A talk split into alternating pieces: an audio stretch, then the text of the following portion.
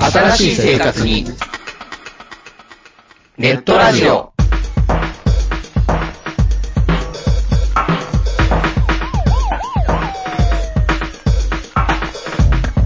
動画配信はパケット食いすぎオリジナルドラマも見切れない。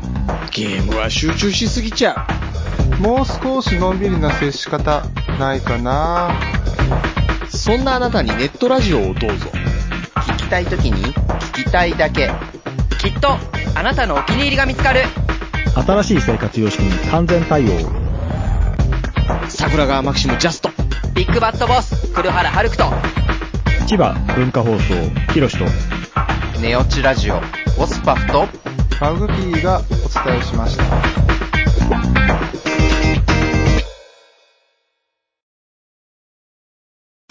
ジャックインレーベル音楽とポッドキャストの融合イベント「シャベオン」「エフェロンチーノウォーバードライ」「トゥトゥ」「大大だけな時間」「クー」「徳マスたけし」2022年11月5日土曜日京都トガトガお問い合わせは、クマジャックインレーベルまで。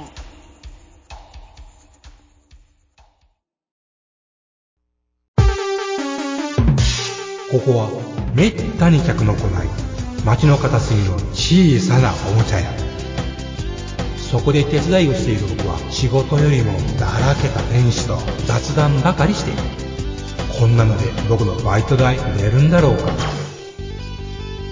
いらっしゃいませ見つからないものがあったらおっしゃってくださいガンプラジオ開店の時間です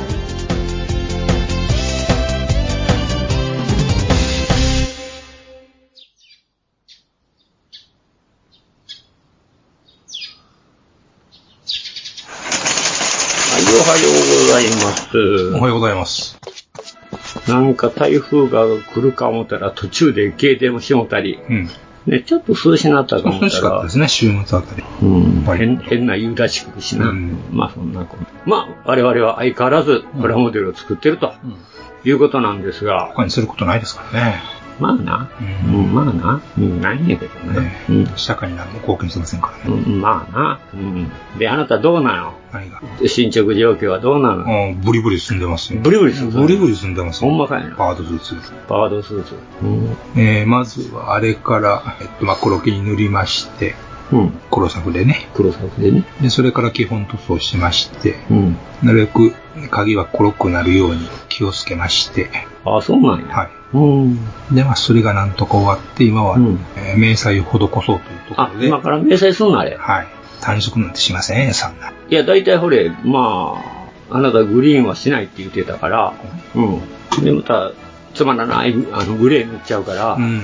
うん、なんだよ、これ、って言ってね。まあ、それが素人の悲しさですかあ、そうなんら。や。えー、言うなと。何やったと単色色変えただけじゃねえかとうん。思っとったんや。明細するんですしかますよあ、ほんまか。へえマ。スキングズルズルですよ、今。マスキングズルズルなんやね。うん、そうなんや。乾きの待ってる最中でございます。あただまあ、あとはさ、細部がね、ポコポコあるんでね、あれはいちょっと、どういう風にしたもんかっていうのはちょっと悩みところではありまあ。す。ん。まだ悩んでるんや。で若干。若干。そうですか。じゃあまあ、それがいければ、あとはもう明細してうん、もう出来上がり。明細して細部で、細部が決まればできるんですかね。今見えてきましたね。まあ、ほんならまあ、今月中やね。いきますね。なんとかね。えー、その次の予定はその次の予定は今回の仕入れでお話ししまあ、す。そうなんや。はいえーまた仕入れたんや。資料ございます。うん元気やな。ほんならそう私は、はい。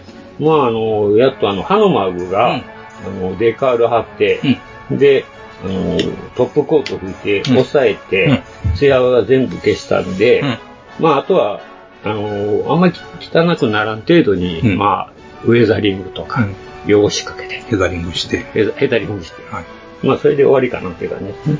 まあ、もう一息ですね。もう一人かな。兵隊さんがおらんけどね。いや、これまたね、あの、下手くそポールってあるやん、この両脇にフェンダーね。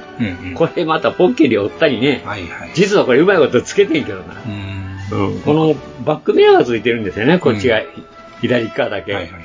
これがね、またくせ者で、ちょっと当たった瞬間にポッキリ折れましてね。さていい。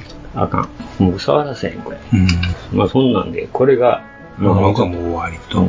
で、117なんですけまど。たそういう不安定な置き方するから怖い。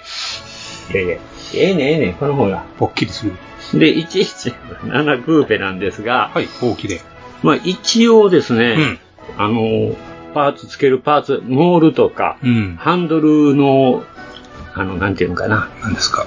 握るとこ、あ、ハンドル、ドア、ドア、ドアノブ、うん。あ、しドアノブとか、ほんで、あと、ウインカーとか、はい。で、あとは、あの、なんていうんですかな、この、エンブレうん、うムん、うん。みたいなう、ん。ナンバープレートとか、うん一応、全部ついた。全部一応、あの、今日ついてう、ん。まだちょっとこう、うん。うん不安定かどうかわからへんから、まだもうちょっと置いとこう思うんですけどね。というのは、はこれあの、塗装面とあ。、えあの、メッキなんで、うんメッキ部分がほとんどなんで、え。うん。あの、使ったのが、いわゆる、あの、このハイブレードはいはい模型用攻め台はなんい、ではすい、よ。はい。まあ、これが一番便利なんですけどね、うん溶かさないが。ただ、うんこいつ癖がきつくて、はあ。その、時間がかかるってのと、うんうん押さえつけとかんとついてくれへんってうんうんうんいう二つの弱点ありま。ますあね。うんで、はいまあ、結局、ほんで、あの、モールとか長いもんをつけるときは、ん。あの、コツがありましてね。ほう。で、これ、あの、例えばモールやったらこれ10センチぐらいあるのかな、うん長さ。まあまあうんこれ薄く全部一応伸ばすんですよ。伸ばして塗るんですうんよ。ほんで、向こう側はね、まあ、あの、凹みがあるんで、うん。その1決めのね、まあそこだけちょんちょんちょんとつけうて、ん。で、まあそうですね、5分、うん。 5分ぐらい待たなあかんのかな。うん。うん。押さえとくってこといやいや、しばらくはつけないであ、、つけるまでに。つけるまでに一遍ちょっと乾かさほうる。ほうほうほう。そういう癖があるんですよ、こいつ。うんそういう広い面積を張るときね。うん。それからつけてう、ん。で、ぎゅーっと押さえると、うんまあ、溢れ出ますわな。うん。で、それを今度濡れた綿棒で溢れたやつを、慌てて騒がず。うんこれをね、そのままつけると動くんですよね、どうしても。うんちょっと粘ってきてからつけた方が、まだ、その、押さえても、それから右や左にずれないかなら、るほどね。そういう、ちょっとコツが、最近覚えてんけどね、これも。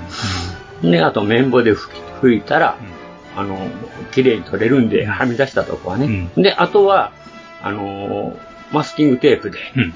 まあ、ベターっと切り貼り付けて押さえうるん。と押。さえる。うん。うんで、まあ、一中や。うん。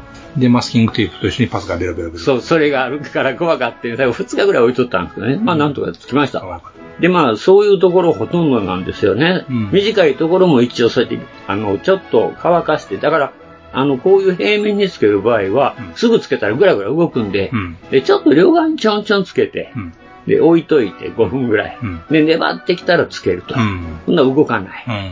うん。で、押さえ込んで出たやつをまた濡れた綿棒で拭き取って、で、それから、あとは、あの、いわゆる、うーん、まあ、マスキングテープで、うん短く、小さく切ったやつをギュッと押さえておくうとん。いう風にして、まあ、なんとか、うん。あの、今日一を見たら、なんとかついたかなっていう、振り回しても取れへんと。うん、なんとかね、今、ちょっとこう持って、だからほんまにこうやってもらってこうやって振ったんやけど、うんあ、これで落ちひんわと。うんだからまあ、これで終わりじゃないんですけど、実はこの、まだこういう、うん、いや、ここはデカール、うんデカール。てか、何貼りますのでね、この、あの、メッキのバーとか貼ってますが、はこれエンブレムなんですよあ。ね。はいはいはい。で、この上に、うん。この上にデカールあると。あメガネ外してたら、まあメガネかけませんで。で、まあ、この、うさいな、もうこのデカールを貼れとうん大丈夫。いうことなんですよ。うん後ろとかね。うんここだけこう、ちょっとこう、デカールを貼って、うん。あの、ほんで、あとナンバープレートに、まあ、117クーペとかはいっはいていうのを貼ったら終わうーん。り。で、あの、ここによく車検証とかもついてるんやけど、はいはい。指示が一切ないんですよ。うん。つまり、これはもう貼らんでええやろと。うん。うん、ということみたいですね、メーカーさんは。それから、デカールはちゃんとこの車検証のマークとか、保険、あの、定期点検のマークとかうんはデカールにはあるけど、うん一切晴れとは書いてない。うんまあ、これはさ、好みの問題っていうか。違法車検って全然問題ないですからね。うんということで、はいうんで、これ、ああの、一応、あの、自分でマークき、あの、マークじゃない、ナンバーは好きなもん貼れるんですよ。うん。あ、数字があるんですつようんね。ついてるんやけど、こんなめんどくさいことしたらやから、うん。まあ、やめとこうかな、思って、まあ、これはまあ、このままですわ。なんか機会があったら、うん。また他の車に使えるし、うん。でこれでせえへんのこのこれするわけやないまやあ、んせえへんねんけどね。まあ実はね、大概やってるんですよ。今まであの、看板につく車にはうん結構貼ってたりするんだ、うん自分の生年月日を。 うん基本かなそこやねん、結局な。まあ、今回これはもう、看板でもないし、もうほんまに、あの、私が子供の頃、憧れた憧れた、ほんまに小学生の頃に憧れた、うんあの車で、あの頃の、うんあの、子供の頃に憧れた車ってずーっと憧れ持ってるやん。まあそれは変わらんでしょうん初めて見た親鳥ですから親というかね。だから、あの、そうやね。結局、この時期に、BMW もそうやったんですけど、うんあの、丸2シリーズってあったんですよね。うんいわゆる、二眼のやつ二眼のやつ。うんあの、2002ってやつ。うんあの頃はちょうど一緒でうね。んそれは BM もね、実は僕のイメージとあれなんですようね。んまっこいですねうん。だから、あの頃の、なんか、今、まあ、ダサくはないけど、うん。まあ、やっぱり、割と、もっさりはしてるよね。まあ今から見たら普通のセダンにしか世代にしかね、パッと見ねうんまあれもクーペやけどね、一応ツーダーのクーペなんだよでもやっぱりなんかあれの方が変にあ憧れがあって、うんまだ中古あるんだね。ありますよかなり高いけどう。ん頑張って117のクーペだってあるからな、探しゃ。探しはあるでしょ探しは500万だよ。頑張って500万だよ。 2000GT とかより安い大丈夫大丈夫 2000GT あるかいうん千万やったらそうですよ1000万でしょ。うんうん中はないですよ見たことあるしで展示してんのも僕もこれ、トヨタで見たことあるけど。走ってるの一回見たことありましたよ思わずもう両手合わせて不祥がやそう不祥がほんまうん僕テレビでしかない。じゃあそれも007や。はいあお か映画中のやつうん、映画や。あ、え、え、映画でも見たけど、テレビでも見たから、そういうことやまあな。うんまあ、そういう程度ですわ。コスモスポーツもないからね。実際、マットだけやもん。いつも置いてるとこ知ってますよまだ置いてる。置いてるすごい。あ飾りか織物か知りませんいけどや、ね飾りでしてもすごいな。ある車ディーラーのところにいつもいますへよえ、あ、リーガへえ、びっくりやな。まあ、くる車、車はやっぱりそれぞれね、子供の頃のあれがあるから。用事代金がありますからあるんですけどね。うん、まあ、で、まあ、ちょっと話は変わるんですけど、はあの、こ117クーペなんですけど、はいこれ今前期型やけど、うん今度後期型が出たらしいんですよ。プラモがうん、うん、やっぱ長谷川が、あの、この肩使ってね、うんバリエーションですよバリエーションでね、うん。ほんいろで、んなヘッドライトの形が四角いだけじゃないんですかなと思ったんですけど、うんあのーカラパタさんっていう人がはいはいやってるニッパっていうね、はいはいあれで、ちょっとか彼が素組みしてたんやけど、うん一切色塗らんと全部形にしててんけど、うんうんあ、やっぱりライトだけじゃないな、とかってね、細かいとこやけど、あうん、やっぱいろいろ変えてるな、とかもね、バックミラーとか。ちょっと興味湧いてね、高級型も面白いなと思って作ってみようかなってうん気になってあいいね、うん。で、見比べてみるのが面白いかなと思って、うんあの頃ってほんまに、あの、ライト変わっただけ、みんな思うよね、うんほんまライトが丸から四角になっただけじゃないかと、僕もそう思っとってんけど、まあ、ウインカーの位置とか付け方とか、やっぱり違う、そういうとこ変えてるんやなと思ってね、と初期型は手作業で板金しとったとかねっていう話ですけどね。まあ、ボディは一緒やからそれやってるんじゃないですかね。こう初期がでも以降はちゃんとこうあ、プレスか。うんああ、やっぱそんなに違うのかな。なんじゃないですうかね、ん。まあ、なんせね、あの、小学校、高学年になってから、十字アーロっていう人、そのデザイナーっていう名前を知ったのがね、小学校の時に外国人で覚えたのが、それ、十字アーロやからね。セルフ焦るもとかね。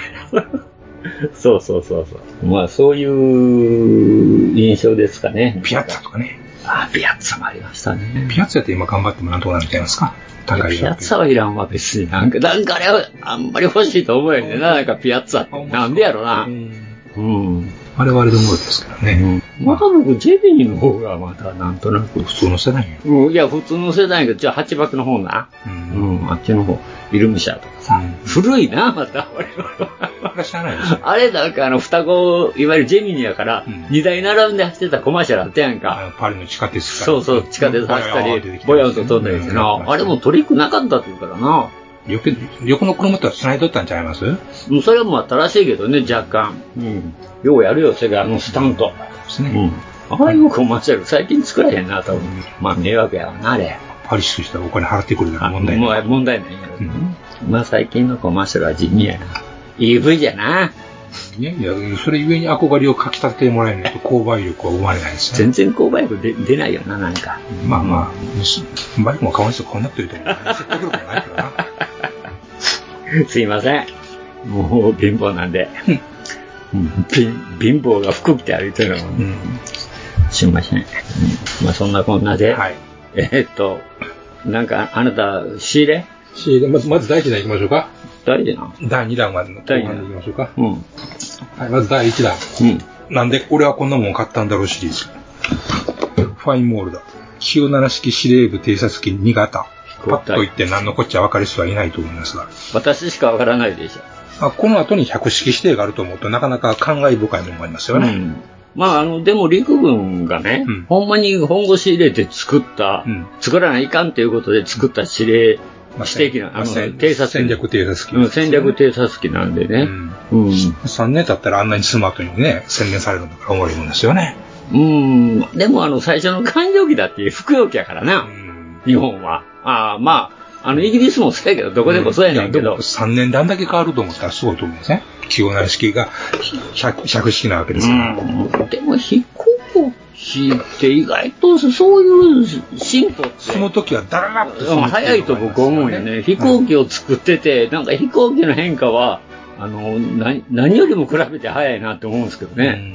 うん。だから面白いんかもしれへんねんけど、ほんまにうん。一年一年で変わってくるから。観光艦爆なんかね、なかなかすまんかったのはね、急にダダッとするしね、おもろいもんですよね。そうやね。もうあれ、あの辺はだいぶもう、あの、アメリカの影響が大きいけどね。うん特に、まああの、艦爆やかっていうかん意外と艦上攻撃っていうものに苦労したからね。うんアベンジャーとか出てきて焦り出すっていうね。あれ、後手後手に回ってたからね。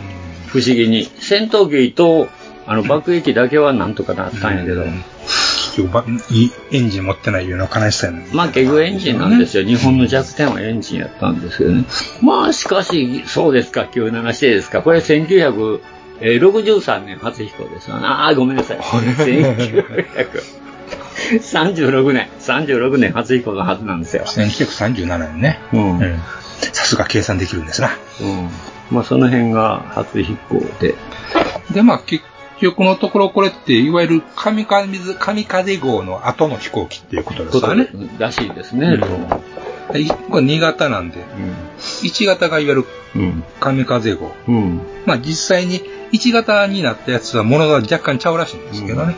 まあ形というか、あの、パッと見は形は一緒ですもんね。あの、日本の飛行機って多いんですよね。例えばあの、97か、艦上攻撃。うんうんあれも実質ものになったの3型いうやつだけなんですよはいね。はいうん。だから、1型、2型って言うけど、意外とあれってねう、ん試作機に近いんですよ。日本の飛行機って。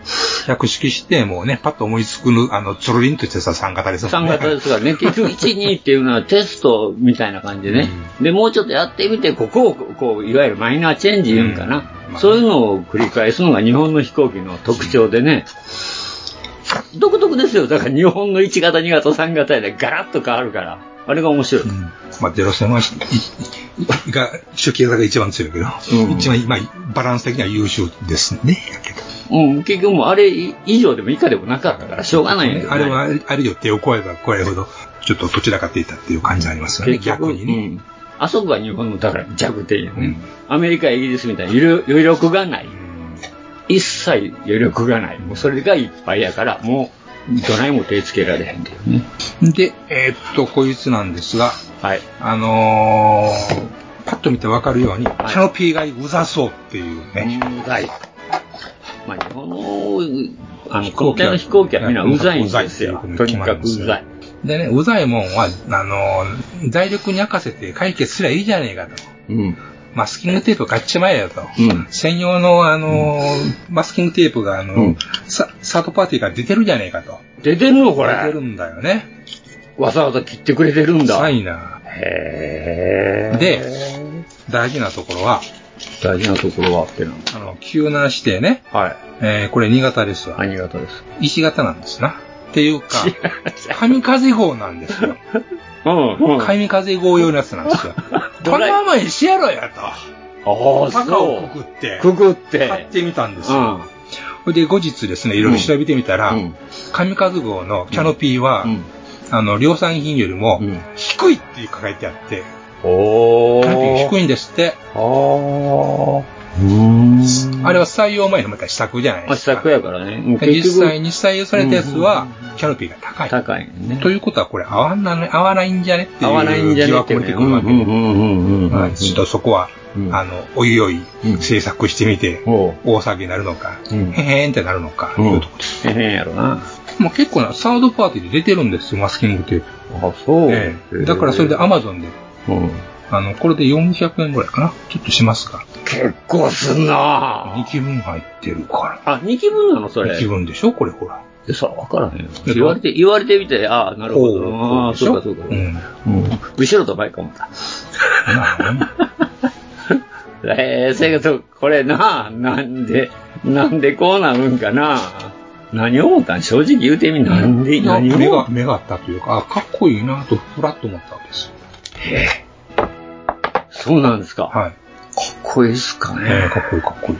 ああ、これあれですか、あの、反り上がったうん視力が良かったんですか。いやいやいや、じゃあすらりとして。やっぱ神風号の形僕好きなんですよ。あ、そうなんや。うんへえ。やっぱそれをうんあんまり考えんと、パッとこれ見て、あ、これ面白いなと思っていうところですかね。あ、そうか、これ神風号やったかっていう感じでね。うん。でね、この、神風ような。ん、でもストーリーのね、世界記録樹立したわけですからね。まあ一応。うん。で、これね、はいあの、パッケージのイラストもそうですが、はい。まあ、明細バリバリ施してるわけじゃないですか。そうですね。反転模様ですね。でこれってあれですかあの、いわゆるこの、全体を配緑色に塗って、うん。その上にこの、そうですね。緑の大体そういうぐにょぐにょぐにょぐにょ描いてるっていうことなんですね描いてるとか、スプレーでピシピシピシピシやってるっていうのは、大体日本の、あの、適当な 迷彩でね。あの、飛燕、飛燕の横にあの、ぐにょぐにょぐにょぐにょってああの、れなんかもうほんまにね、実際の写真ね、白黒やけど見たら、汚ねえな、あれ。適当にね。適当で垂れてんねんで、あれよ、見たら、あの、スプレーしたとこからダーって下に。ああ、この程度でええやん思って安心できるけどな、うんだけど。うんまあ、要はそういうことをしてるわけですよね、これまあ。そういうことなんですよ、結局。はい。この配緑色の上、全体配緑色のところにぐにょぐにょぐにょぐにょっと描いてる。うん。だからメーカーさんは、もう、あの、全面、仮面関係なしに、うんもうオール結局サビ止めですよねう。ん。うん。あの、解力色か明快白色。うん。うん。まあ、塗るはね。まあ、陸軍やから、これは。うんあの、一応明快、えー、緑色多いんやけどね、ここれれ以外。配緑色。はい、あ、配緑色だよね。うん。それに、えー、こういう緑色っていうんはでいすか。。はい。 IJA そうでですすがね。うん。それの線をぐにょぐにょ描くっていうことえですね。描くとか、まあ、プシプシやっていくとかうんっていう感じですね。はい。まあ、この時代を感じさせるのが、やっぱりこの引き込み客じゃないスパッツ。これスパッツっていうねんな。ね。スパッツですよね。足で、ペラが2枚っていうまあこのいいっていうね多様なさ多。様なさうん。でもね、これは、あの、当時、あえて引き込み客にしなかったね理由がありましたね。ほう。翼を薄くしたかった。ああ、やっぱしな。うんもって速力上昇上昇させたかったっていうか。向上を狙うとうん。いうふうな目的があったんだ、そういうことでやっすぱね。この半角反り上がるっていうのはもう天山だけじゃなくて、こう、やっぱり昔からこういう考えはあったんやうな。ん。どうしても、まん、あの、なんやろ、全体に反り上げたら足が長なるから、うんあの、足のとこまでまっすぐで、そこからぐっと上に、あの、反り上げるっていうね。10度ぐらい上がってんねやろな、多う分。ん。うん。それあの、明細もいろいろその、見たらイラスト載ってますね。 2種類。 2種類載って載まってす載ってるね。えでも不思議よね。まあ、陸軍さんって、そうか。割と最初から明細が多かったんかな。えまあ、そうですよね。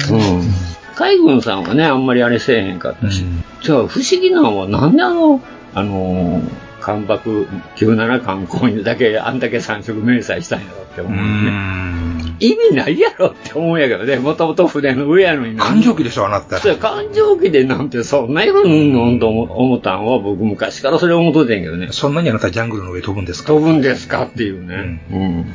それも乾杯にそうやからあれだけ並んでるの。余計目立つがな。目立つがなっていう感じ。まあまあね、飛行カンパニー、大きい日の丸でバーン書いてるのは国ですからね。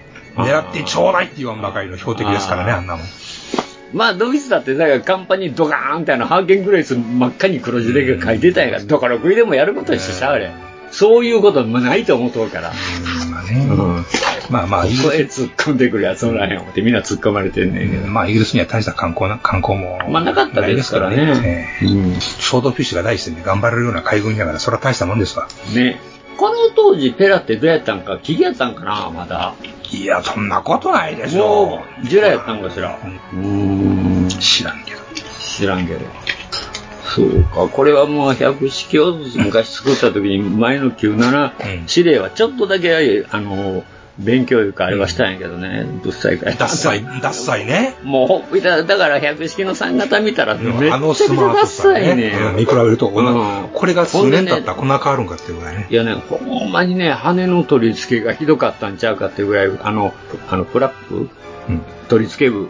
フィレット。あ、フィレ、あ、ごめん、フィレット、うんフィレット、不細工なんですむやよ。みにでかいですね。うん、むやみにでかくて、なんかもう、無理や取ってつけたやんね。あれやしね、エンジンも気弱やし、どうなん二や枚ろペレやしね。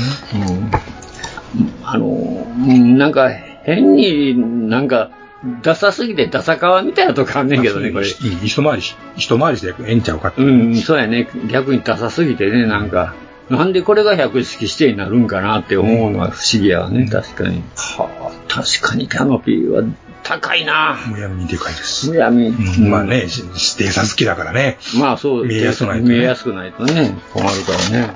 コックピットの中に増加タンクがあるという恐ろしい飛行機ですね、これ。前に中にあんの中。に、どう、あの、パイロットと同乗者の間に、あそのれ、増加タンクがそれめっちゃ怖いいらないな飛。行機ですねっていうね。ええこれね、ー。はあ。はあ。すげえな。そんなことしたんや。写真機があって、無線機があってまあ、、写真機無線機はありますよね。偵察機だからねあのガンカメラもあったからな。うんガンカメラってなかなか渋いよな。名前が、言い方が。えー、びっくりやな。ねまあ、このダサさはちょっと見てみたいですな。でもこれ、4パシーなんやな。 4パーツなんですよ。あ、そう。なんでこんなん見たことないもんうな。ん、言われてみれば並んでないかもしれません。な見たことない。これは富士見もこれはない。うん、あの振りでさあの富士見でさええ。なうい。うんん。でもまあね、そんなにパーツ点数もないですから。あれ ?7 人の半ぐらいで変わらんな。難易度からんぐらいでしょ、最近のね。あ、ほんまや。そない変わらんわ。あれ、ハングラビが高いんか。 ビハビランと、ハハンブラビや。ハハンブビラランビ、。ハンブラビという付き合っとったの。ごめんなさい、ハビランと。どうも俺、あの、ハンブラビと一緒になってまうのよそうなな。らんいや、なるよ。なんでか知らんけど、あの、海蛇と一緒になってしまうんだよな、私。というところですね。ああ、なるほどね。うん。うん。じゃあ、お茶買ってきてくれるうん、早速やな。うん。行ってこい。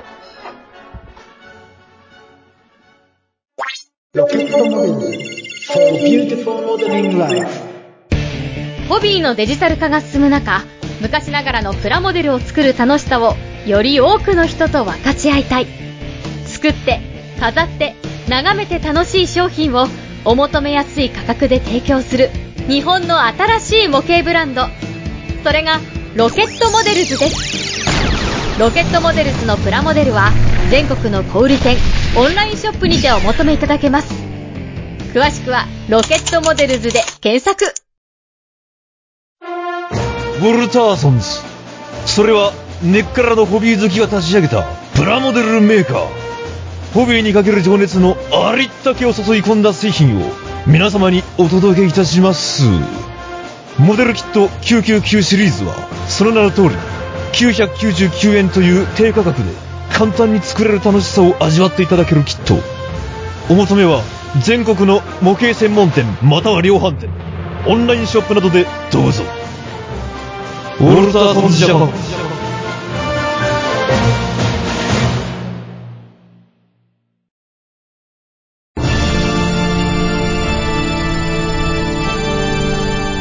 ああはっはっは山よいカレー好き悩みを申すがよいあ松尾も総帥様何を求めればよいのか私はわからないのです私はもっと刺激が欲しいんですでは助けようそれは毎週金曜日深夜更新サバラジュを聞くがよいははーははービックビックじゃぞよまよいさん、もっちさん、エニグマくん、プラモ作ってますかゆいまるです。はい、どうぞ。おお、びっくりした。あ、びっくりした。はいはいはい、ごめんごめん。飲めや飲めや。飲飲む飲む飲む。しなんで急な流れしてなんかな。たまに邦画を見に行くのも悪くないってなもんですよ。ああなた、あんまり方が見ないもんね。たまにね、作ったら映画見てね、いやーやっぱあかんかったなっていうことがあったりしますからね。そういうのもね。なるほどね。まあ、あなたの資料聞く前にですな、恒例のお便り。ありがたいことでございます。えーいただいておりますので、なければガンプラでも存在できません。えーえーっと、まず今日もお二人から言いました。ああ、お二人も。えーえーっとですね、まず、電王コイルさんですね、ありがとうございます。ありがとうございます。えー、ガンプラジオの皆様収録お疲れ様ですと。それでいます。シングルトラマンデザインワークスという本の後半に、えーシングルトラマン式という、庵野秀明の質問と回答にて執筆されたページがあり、えー当時のつぶらやプロの大岡真一社長、えー、つぶらやのカメラマン特撮監督だった人って書いてるね。えー就任後に、その人が社長就任後にいくつか企画のオファーがあったんですが、まあ、中略と。その中にマイティジャックを企画メモとして、2013年6月末に各、えー各種設定とラフプロットを書いたものの、書いたものの制作しても、えーリクープ、かっこ投資資金の回収、かっこ閉じるが非常に困難で、採算に合わないであろうこと。で、劇中での万能戦艦の存在理由が一般向けとして、うまくまとまらないことから、企画を書いた直後に自分から凍結したりもしていますという、とのことです。はい。嫁さん、新マイティジャックはちょっと難しいようです。以上です。っていうことで。お手紙ありがとうございます。ありがとうございます。はい、私この本買ってます。ちゃんと読んでます。読んだんか。はい。僕もこれ読んで、あの本で一番うーんってなったのここですね。ああ。だけどね、待っていただきたい。ほうほう。 2013年というと、まだ新エヴァンゲリオンもできてない頃ですよね。そうですよ。うん。で、風立ちぬの頃ちゃんか。シン・ゴジラもまだできてない頃ですね。できてないね。うん、翻るにこの2022年、はい。安野秀明のネームバリューはいかばかりかと。はいはさらに来年、し新仮面ライダーの大ヒットが狙えればですよ。い。いやーあの人はですね、シン・ゴジラですごくあれしましたからね。一般に、特に、さらに一般に知られ、知らうんれ。そう、知られたからね。僕らマニアックな人やったからね。で、新エヴァンゲリオンでまた花を咲かせ、うん。で、今やってる新ウルトラマンで結構みん、あんのだから見に行こうっていう人はいくらでもおったわけです。あシン・ゴジラの人やっていう感じでね。エヴァンゲリオンの人だ。エヴァンゲリオンの人だということでね。うんうんうんで、新仮面ライダーが来年それで大ヒットを飛ばすと。はいはいはなりゃですよ。い。なりゃね。安野、安野さんの名前がそんだけでも一つの年ンバリューになるわけですよ。ああ、 そこか。そう。そこか。を狙っていくしかないんじゃないのっていう。あの人の作るもんなら、じゃあ見に行こうじゃないかという。ああ。そういう流れはあるわけですよ、すでにね。えうん。えいかにあの、マイティジャックが、おもんなかったとしても、本編が、テレビシリーズが、うん。あんだけひはあの、ひねくれ出せる人なんやから、なんとかして頑張ってほしいと思うわけですよ。うんうんうんうん。あの、なんです。あの人が作った、今、えーエヴァンゲリオンしかり、シン・ゴジラしかり、シン・ウルトラマンしかり、組織が大好きなんですね、あの人。組織とそのチームが大好きなんですよ。そうやね。チチームが好きな人やね。ネルフ、かっこよかったじゃないですか。それで、あのーなんだっけ、巨彩隊の面々も面白面白かったじゃないですか。はいはいはいはい。ということで、まあ、そうい個う性がすごかったけどね。そう,、ん、そういう組織、防衛組織、対策組織、そういう組織、で、その中に属するチーム。チームやねっていうのが、とてもあの人は好きなまわあ、けですシン・ウルトラマンもそうやもんね。そうでしょ結局チームやもんね。で、今回のシン・ウルトラマンの家督隊、わざわざ家督隊の名前を名前変えま残ししたてねる、だけど家督隊という響きは残してるわけ残してるわね。いうことはですよ、あの、なおかつ今回の家督隊っていうのは、あくまで日本政府の組織に、お役所の一つでしかないわけですよ。そうやね。パリ支部云々みたいな、パリ本部云々の組織そういうかっこいいあれじゃないからわけですね。うん。つまりその組織をいかにして理屈つけて、説得力を持たせるかっていうことを不信する人なんですね、きっとこの人は。そうやね結局ねうんで、マイティジャックというと、もうマイティジャックという名前がすでに組織の名前であって、主役のメカの名前であって、いうことは、い今までの、やれウルトラマン、やれゴジラ、やれエヴァンゲリオン、と違って、組織そのものが主役なわけですよね。これの説得力をいかに持たせるか。そこやな。というのにちょっと難儀してるっていうことなんです、なると思うんですよね。それは確かにね、いや今このご時世あんなもんいりますかって、いや、いつだってあんなもんいりませんよいう話なのでね。 まあ、そらそうだろうな。うんだからなんかこうね、そこでうまいことをなんかネタをね、まとめてもらいたいもんやなと思ったりもするんですけどね。共済体も家族体もあれ、後からできたもんでしょ後からと物語上。どういうことですかあの、ゴジラが来たから、巨、巨災、巨、巨、巨災隊。 巨災隊っていうチームが組まれたやんうん、そうですね。で、家督隊もそうなんでしょウルトラマン、あれはもともとあったもんなのかなウルトラマいやいやンいがや。あそうか。おっちゃん、あの映画見とらんねんな。僕は見てないね。見てらんねんな。冒頭10分は見ましたね。見たね。うん。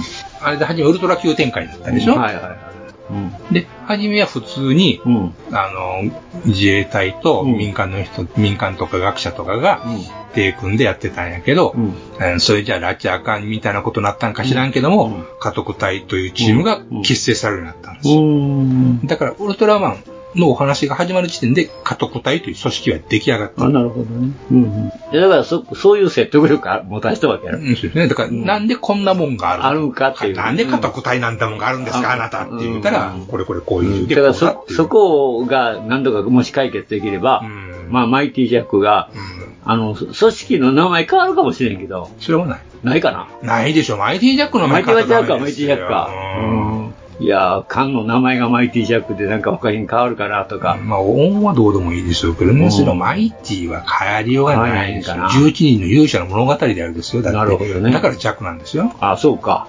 ああ、トランプか。そこだ。あれああ、うん、そうなんや。戦いマイティジャックって、ジャックじゃねえざんって話なんでうんうんうんうん。あ、そういうことなんですね。へえ。まあね、なんとかこうね、うまいこと理屈つけてね、でっち上げて作ってもらいたいもんなんですけどね。うん。まあ、またいろいろ、まあ、仮面ライダーとかいろいろ波に乗ればね。うん。あんあんた、あんたやったらこんだけ金出すじゃないかっていうね、人が出てくれたんですけどね。それこそ、ファンド、ファンドしたら俺絶対金払うけどな。ほんまか。 すごいな。うん。クラウドファンディングしたら金出すよ、俺。うん100円ぐらいやったら。 100円かい。大したことないな。まあそういうことで。びっくりやわ。ありがとうございます。まあそういうことでね。デザインワークスはぜひ読んでください。面白いです。あ、そうなんえーデザイン運動より読んでる方が面白いっていうことです。面白はい。うん。えーまあいろいろ、そういう、まあ、ことがいろいろかん、結局でも、何でもせやけど、採算が取れるか取られへんかっていうのはもう商業、商業のもんやからね。そうですよ。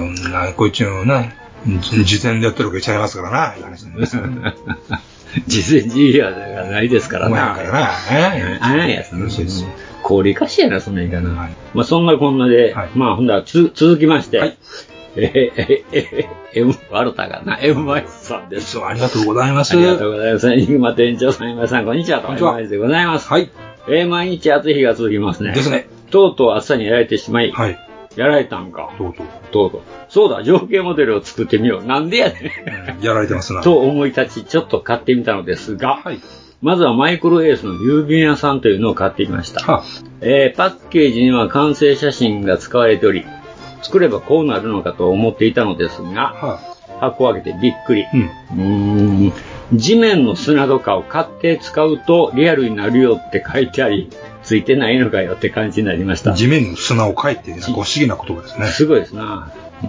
まあ600円のプラモデルですので、仕方ないかと思い、今はダイソーで情景パウダーなるものが売ってますので、これを買ってこなければと思っていますと。うんえーそしてマイクロエースの田舎の駅というのも買ってみました。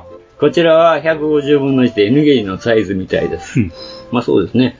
えーこちらは緑のところは芝の種をまいて、霧吹きで毎日水をやって、芝をそ芝を育てると。芝が伸びすぎたらハサミでカットしてと書いてあります。うん。すごいな。種入ってんの入ってんね。なかなか仕様の、なかなか仕様のプラモデルです。昭和のプラモデルすごいです。今は扇風機のプラモデルがなぜかに売ってない、えどこかに売ってないか気になっていますが、そうやな、昔あったよな。エニグマ店長さん、山井さん、情景モデルって作られたことがありますかあったら何かアドバイスなどお聞かせください。はい、独壇場でどうぞ。まあ、昔は、中学の時からやってましたけどね、あの頃は。三段作った、植えた、言ってましたよね。つ、つうん、作った、植えた。かび出した、うん、 かかび出したもあるけど。うーん、まあ、そうですね。模型屋さん、今はどうなんか知らんけど、あんま模型屋さんがないからあれか。昔は模型屋さんにね、パウダー売ってたからね。うん。で、大体あの、加藤とかあの辺の N ゲージ、置いてるところは、もう絶対あの、パウダー、で、砂利バラスね。うん。ほんで、あとは、なんだ、来県やな。来県って何来県ってね、海藻なんですけど、海藻を、あの、加工して、あの、乾燥させて葉っぱにしたゴムみたいなやつなんですけどね。まあそういうのも売ってて、それをまあ植えて、あの、樹木にする。あの木、ランナーで木を作って、木の枝を木の枝を作るんですよ。幹とかね。幹をね。あれもよく作ったけどね。あの、ランナー炙って、で、片一方炙って、その太いランナーにつけて、で、炙りながら引っ張っていくわけですよ。ね、枝ができんねん。それをこう、ずーっとこう、あの、上へ行くに従って短く、うん細くしていって、で、それに来剣を、あのーまあ、木工ボンド、あれでつけていくと。で、最後にはちょっとあの、緑のパウダー、あれをまあ、パラパラと、うん。葉っぱみたいに。振りかけると。振りかけると、まあそう、綺麗になると。あら不思議。あら不思議。まあ、あの、知り合いがエニメージやってましてね、昔言うたけど、まあ、そんなんでやってるからちょっと手伝ってくれと。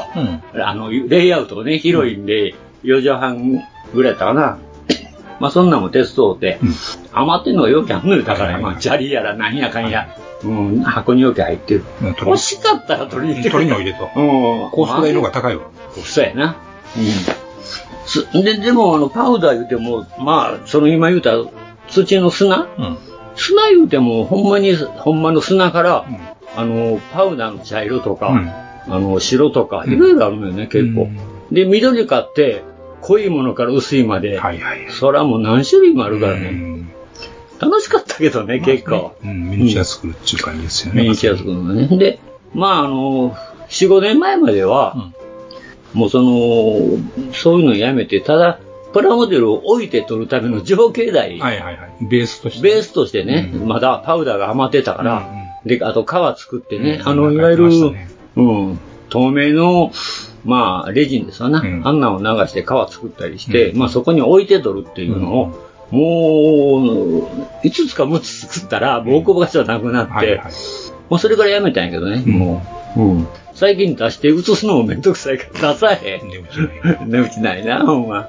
まあそうなんでね、別に、なんだろう、僕がせやから中学の頃の雑誌って言ったら、結構その、N ゲージも込めたそういう情景ものの作り方みたいな、結構本に書いてあって、うん。で、だからそのパウダーをどないして止めんねんって、地面にっていう。だからそれも結局木工ボンドを水で溶いて、で、まあ、き今はね、昔は霧吹きやってんけど、今はこの、いわゆる、どこでもあるマジックリンとかシュッシュすはいる、あの空き瓶に入れて、だいたい2対1で液体にして、で、そこをジャーっと吹かして、で、それをパラパラパラっと巻いて、で、置いといたら乾いたら火つくんでね。まあ、そういうこととか、その、え、あの、木の枝の作り方とかも、そういう雑誌見てね、うんこうやって作ってる絵があって、まあ、そういうのを真似してね、やってた。うん。あれ、若いからできたよな。だって、プラモデル買う暇がないか、あの、お金もないから、ランナーで枝作るやんか。 結局、プラ、赤で買ったプラモデル作っとうけど、ないから、しゃあないから、あの、安い、そういう来券とか、パウダー買ってきてやるよねっていうことだけやねんけど。お金がないから、プラモデル作られへんから、そういうものを、うん作らざるを得んと。昭和の子はそうしてました。まあ、しょまあ、結局そうやね。貧乏のなせるわね。うん。だから今なんでせえへんか言ったら、プラモデル買えんから。しかも、それと戦車作りますがないほどね。そうよ、戦車も作るし、飛行機も作れるし、今もアマゾンもあるねんから、もうそら作りますよって、そんなもん作ってる暇ないよって、うんまあそんな感じですな。うん残念ながら。 うんせやからなんで暑いと条件ホテルを作りたくないのよ、私は。うんまあ昔、紙芝居とかも確かに買ったけどね、公園の中で紙芝居の自転車があったり、うんなんか公園の街灯とかベンチとかね。なんかありましたね。うん。ああいうのも昔は確かに、あのーあれマイクロスじゃないな。あの頃どこやったんかな。同様車だと思う。同友社、いやもっと古い、いや、同友社じゃなくてもっと古かったから、大滝やったんかな。LS かな。まあ、どっかちょっとわか忘れたけど、ななぜ僕は子供の頃から売ってたから、ああいう。うん。あと、ほんで、よくたこ焼き屋のトラックとか、屋台とか、おでん屋とかね。うんでも、あんまりあっちは職種が向かなかった。などうしてもやっぱり、ほれ、あの、戦車飛行機作りたいタイプ。人殺しの武器の方がいいですよね人殺しの武器。まあ、うんまあ、そうやな。そういうのが好きやったから。ほんで、ほんまに、あの、お金持ちのお兄さんぐらいとか、おじさん、えー、年下おじさんがほんまに N ゲージとか HO ゲージのね、うん、やってるのを指加えてたっていう感じやね。あんなんできたらいいな、みたいな。まあ、働き出してからそういう取引先の、やっぱり、お偉い人とか、そういう道楽のね、人っているから、ラジ、あの頃ね、まだほんまラジコン、ほんまに高いお金かかるラジコンを趣味にしてたり、そういう、もう N ゲージだ、HO ゲージだっていうのをやってる人って結構おったからね。今は少ないよね。ああ、一時の人口ほど。っていうよりも今はゴルフだ、あの、趣味がゴルフだ、なんだかんだになって。今時ゴルフの趣味の人も減ってると思いままあ、すよ。減ってるといえば、でも昔は割とその子供の頃から引きずってるものを大人になってやってる人って、今ほど、い今は少ないと思うね。あの子結構いたと思うね。今はな、今は、だって、今はできますから。まあできるからかな。だからこう、有婚を経てラジコンに走った人とかね。うん。で、しかも、あの、おもっとお金、あれヘリコプターって結構高いねんってな。うん。あの、いわゆる、なんていうの、ジャイロ、あああいうのが結構高いんだって。まあ、あの、その当時やからね、わからへんけど。で、よく言うてたんが、あの、落としてなんぼやって言いよったからね。落とさんと馬ならへんから、結局落として、それが勉強代やと思い、僕はやってみようかなって言った時に、その人が言うたんは、あの、それ勉強代や、思えるんやってやれって言う。で、うわーって泣くんやったらもうやめといた方がええぞって言われてやめたんやけどね。うん。まあ今はどうか知らんけどね、でも今はほんまあ今はまもにうドローンっていうものがあるドかロらーンで思いもうすぐに飛ばせますよ。飛ばせるからな、ええ時代になったなとは思うけどね。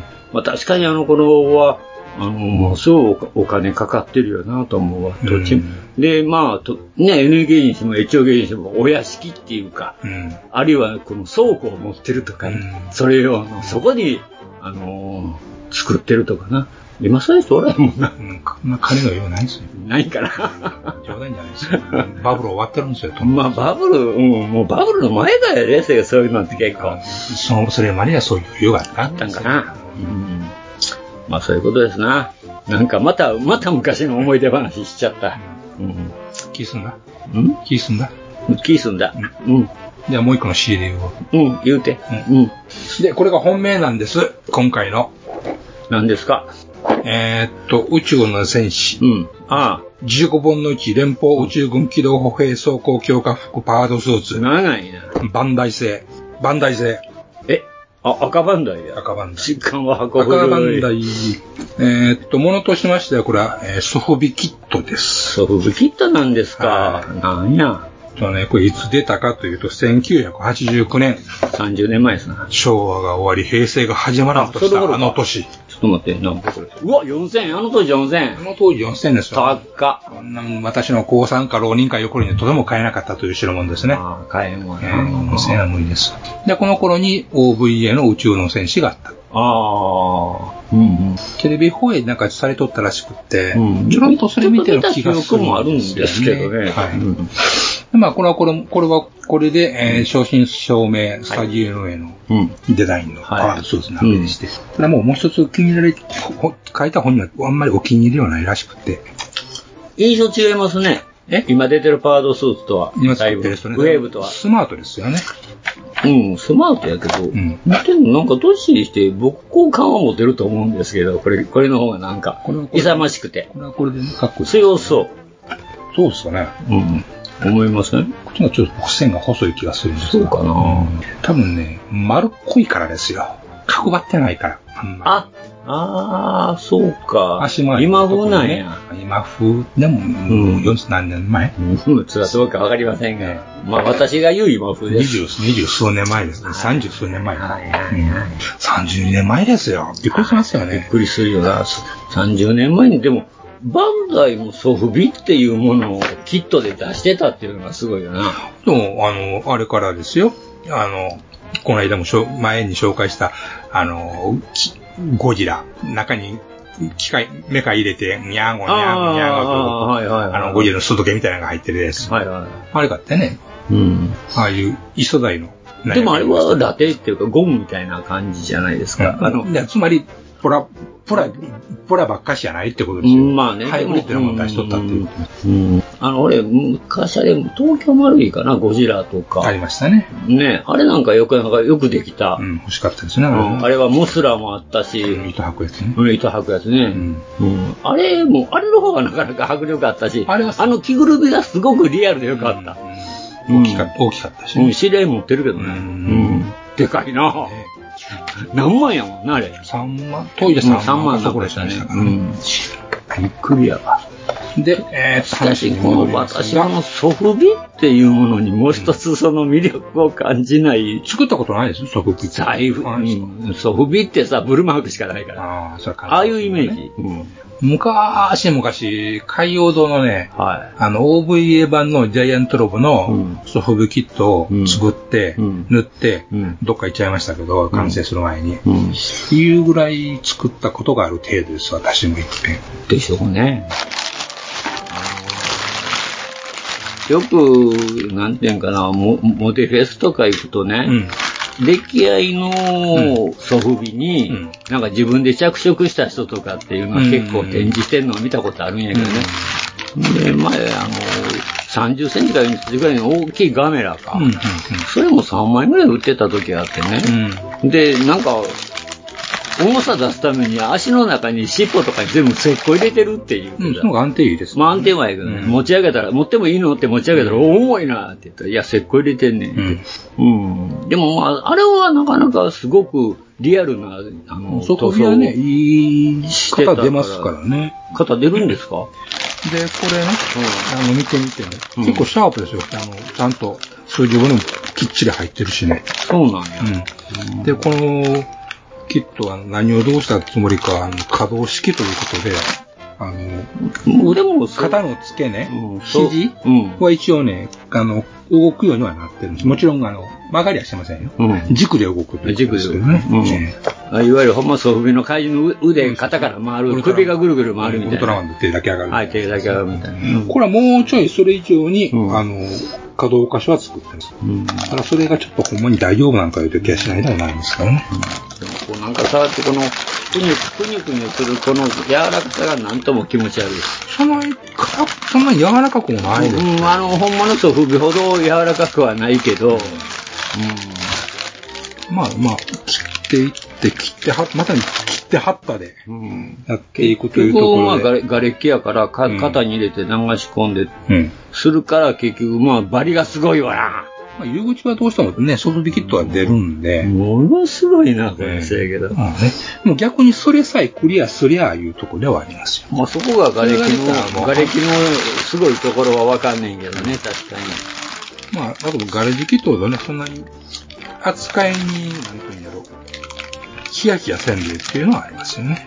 そうですかうん。いや、キャストのキ、キャストの細いパーツなんかを見てるだけでドキドキああ、まあ、でもあの、うん、キャストはそこがネネックやけど売りでもあるから。そうですねシャープなねシャープな。そうってそれできないもんね。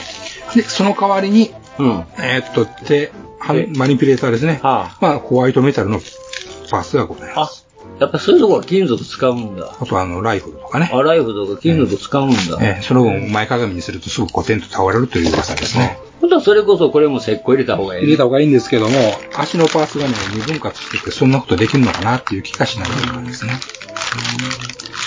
あの、あれですよね、エポキシで、あの、鉛をさ、固定した方がいいかもしれない。うーん、そんな感じがいいかもしれませんね。ちょっとできあの、石膏なんて流し込んでしまうとどうしてもできへんからね。うんへまあ、ヤフオクで売ってまして、まあ、ー。ヤフオクで、 4000円ではさすがにね、なかっあやっぱないんだ。た。もうちょっと、最終的には釣り上がりま色、色つけたわけ。だいぶ色つけそら競り、そら競りましたからね、ちょっと。うん、競ったんや。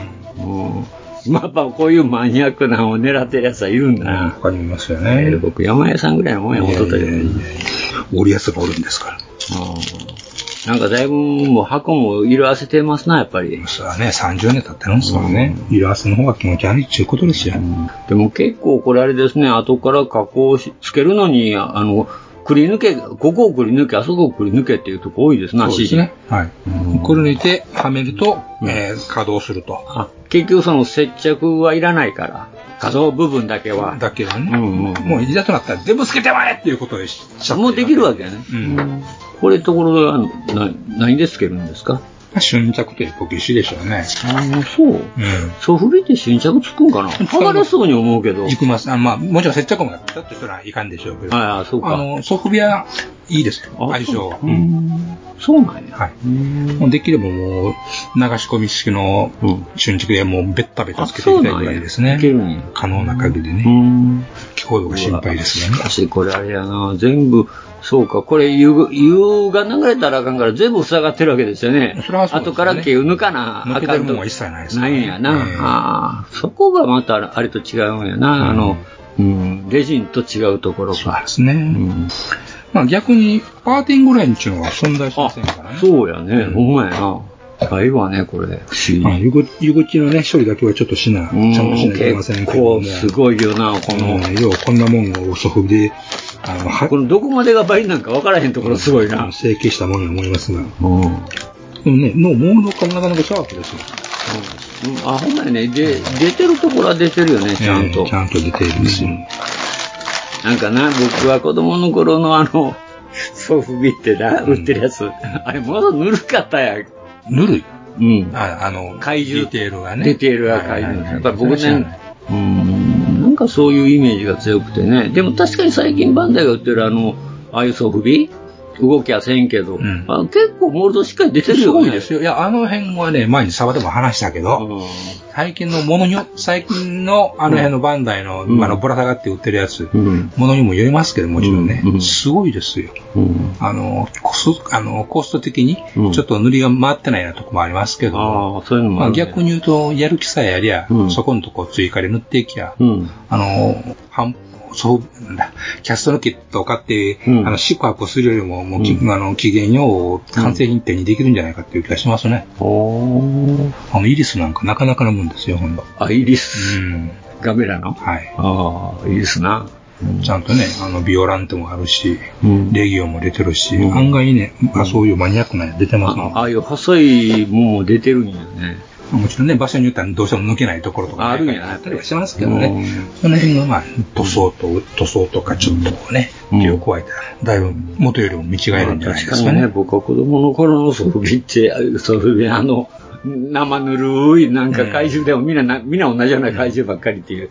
あれとは、まあ今のガラケーのソフビのキットっていうのは出来すごいですから、すごい。やっぱ金型いうか原型なんですよね。原型がそのまま再現できるとは思いますよ。すごいと思います。うん。まあちょっとこれを、えっと、パード数続いてるので、これちょっとチャレンジしようかなと思います。まず始める、まず初めにすることは、煮込むことです。え煮込むことです。煮込むってなんでご存知ないはい。ソフビですね、あのー歪むことがあるわけですよね。成形で。それをまず煮込む。あのー鍋に入れて、ぐつぐつ煮込む。ああ、なんか瓦礫も炊いてるの見たことあるわ。あれは油分を、油分というか樹脂を、あ、また別なんや。揮発させるためでしょ。これはね、もうそれももちろん最終的には洗うんだけど、あの、形状を柔らか、これつまり熱を与えることで柔らかくできるわけです。できるよね。それで元の形状に修正していくっていう。あ、そういうのが必要なんですかまあ、その辺選んでないとは思うんですけどね。それでもし見て、これは歪んどるな、いうのがあったら、それで修正する。へえ、そうなんですか。あと、組み付けるときでも、あの、ドライヤー使ってみたらスムーズにいくとかね。ああ、大変ですな。頑張ってくださいね。あとは、ソフビ専用の塗料っていうのがありまして。で、それをまあ、あの、なんですか、プライマー代わりというか、サフ代わりに全体に塗って。それはね、横山さん、入沢やったかな。うん。あの人もあの、マシネンのその、ソフビのやつを縫うのにね、うんなんかそういうの、あの、い書いてありましたな。うん入沢商会かな。うんなんかそこが出してるとかっていうのは書いてあったけど。うん、ちょっとしたあ、ソフビって別にどれいるんや、思ってまあ、食いつきが違うんでしょうね、そこは。あの、溶剤が強力らしいですから、プラには使ってくれるなって書いてますから。ああ、そんな危険なやつなんや。ソフビとか PVC に使えるということなんで。 PVC もそうはい。まあ、落下系でも乗れるとは思うんだけど、ちょっとまあ、触ったら心配かなっていうとこはありますよね、そうする物が柔らかいからね、剥がれることはあるかもしれない。変にするとね。だから、初めはとりあえず、表面はそれでガチッとやって、その上からまあ、落下を吹いていきゃ、というふうには思いますけど。まあ、これは素直に単色でいこうと思います。はい。まあ、プライマリー、プライマー塗ってもええんちゃう、プライマー塗ってサフ吹いたらもっと強くなるんじゃないかな。あのとこそこせソフビ用のプライマーなんかありますかいやいや、もう、えソフビ、ソフビのプライマーはないけど、プライマー金属でもいくんやからいくんちゃうのかなまあ、ホワイトメタルのね、このパーツにはもちろん使うつもりではありますけど。いくんじゃないのかな金属にでも塗って、あの、メッキしたとこにも、それ塗ったら、ラッカー塗れるからね。うん、僕、そういうこと仕事でそのメッキのビスに色色塗らなあかんことがあるからね、その、あの、プライマー塗ってね。うん。で、色塗ってますよ。ドライバーで回してもね、そんなに剥げないし。うん。でも、金属いくんやから、いくんちゃうんかなと思ったんやけどね。ソフトビール、ソフトビール溶きませんああ、どうでしょうね。プライマー。プラは、ね、あ、プラに塗れるんやから、別に溶けないでしょ。大丈夫かな大丈夫で、プラ塗っても溶けないんやから。うん。それ大丈夫。プラ用やもん、だってあれ。ちょっと、うん。テーパシに塗ってみて試してみましょうか。はい。まあ、一遍やってみて。うん。ということで、あ、お時間来ました。時間来ましたね。これやったらしばかれますんで。うん、しばかれてたからね。まあ、そういうわけで、まあ、ガンプラジオは皆様のお便りで成り立っております。はい。お心の底からお待ちしております。しておりますので、またお便りをいただければ、はい。あの、感謝感激でございますということで、はい。本日もエニグマ工房、これにて閉店ガラガラという、ありがとうございました。ありがとうございました。ガンプラジオでは、お客様からの温かいお便りをお待ちしております。配信ブログにあるメールフォームからどしどしお寄せくださいガンプラジオ、ツイッターアカウントのリプライ、リツイートもよろしくお願いします。します